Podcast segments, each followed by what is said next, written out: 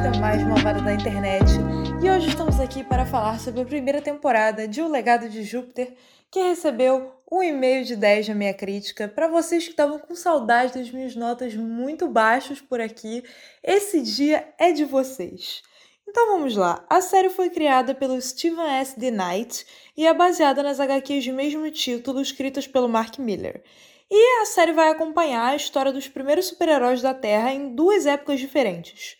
No passado, durante os anos 1930, quando o grupo recebeu seus poderes, e no presente, quando seus filhos, também superpoderosos, tentam estar à altura do grandioso legado dos pais.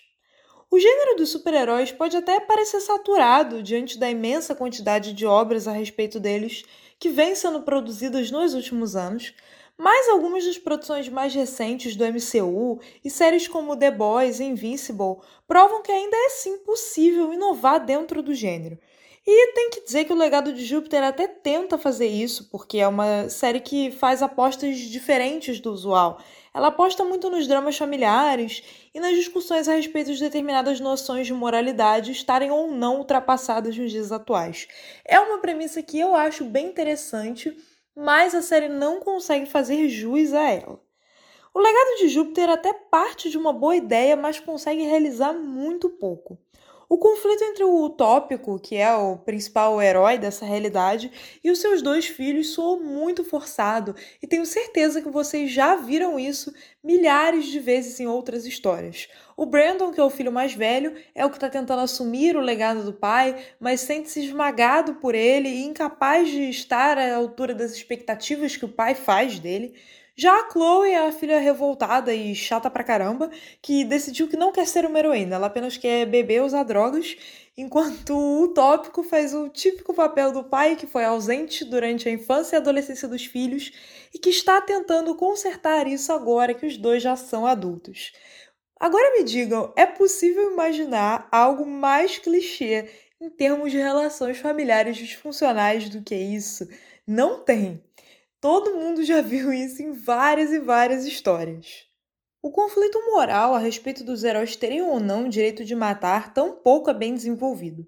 O chamado Código, que foi formulado pelo Utópico nos anos 1930 e que, dentre outras coisas, determinava que os heróis não podiam matar e nem se envolverem com questões políticas, é colocado aí no centro de um debate e diversos personagens questionam esse código, fazendo com que essas regras soem absurdas, usando pouco ou nenhuma justificativa. É difícil fazer o público simpatizar ou mesmo entender personagens que são superpoderosos e que simplesmente querem ter o direito de matar porque foi isso que a série tentou fazer. E além disso, é impossível deixar de mencionar o quanto o legado de Júpiter é brega. Gente, essa série é muito brega. Todas, absolutamente todas as caracterizações são bregas. Os looks dos heróis não poderiam ser piores.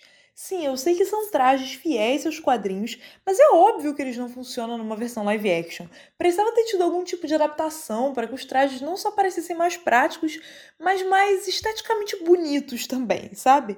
Os efeitos especiais têm uma qualidade muito duvidosa, sempre rolam umas frases de efeito piegas, e as maquiagens de envelhecimento também não são lá essas coisas, e tudo isso contribui para aumentar a breguice da série. O elenco em geral não faz feio, mas também não vi nenhuma atuação muito marcante. O Josh Duhamel, que é o Sheldon Sampson, o utópico, até consegue fazer bem as cenas do seu personagem no passado, quando ele dá uns surtos lá, mas no presente a tentativa dele de fazer cada frase parecer muito importante e solene vai dando uma gastura e cansa. Da mesma forma que as caras e bocas de indignação os trejeitos de bêbada da Helena Campores como Chloe são muito exagerados e cansam também. Já o irmão dela, o Brandon, que é interpretado pelo Andrew Horton, tá sempre com a mesma cara e não tem dimensão emocional nenhuma. E tem ainda um outro problema, que é o fato de que não existe tanta história para contar no passado quanto existe no presente. Mas a direção insiste em colocar cenas no passado em todos os episódios, prejudicando o ritmo da série já que a maior parte dessas cenas ambientais dos anos 30 poderiam ser cortadas sem prejuízo para a história, porque demorou muito a chegar no ponto que realmente era importante narrar nos anos 30, e até lá ficou aquela sensação de que tá só enrolando para encher linguiça. Então, finalizando, o legado de Júpiter até parte de boas ideias, mas não consegue desenvolvê-las bem de jeito nenhum. É uma série extremamente brega e não passa de mais uma em meio a tantas produções de super-heróis que, via de regra, tem uma qualidade muito maior do que essa aqui.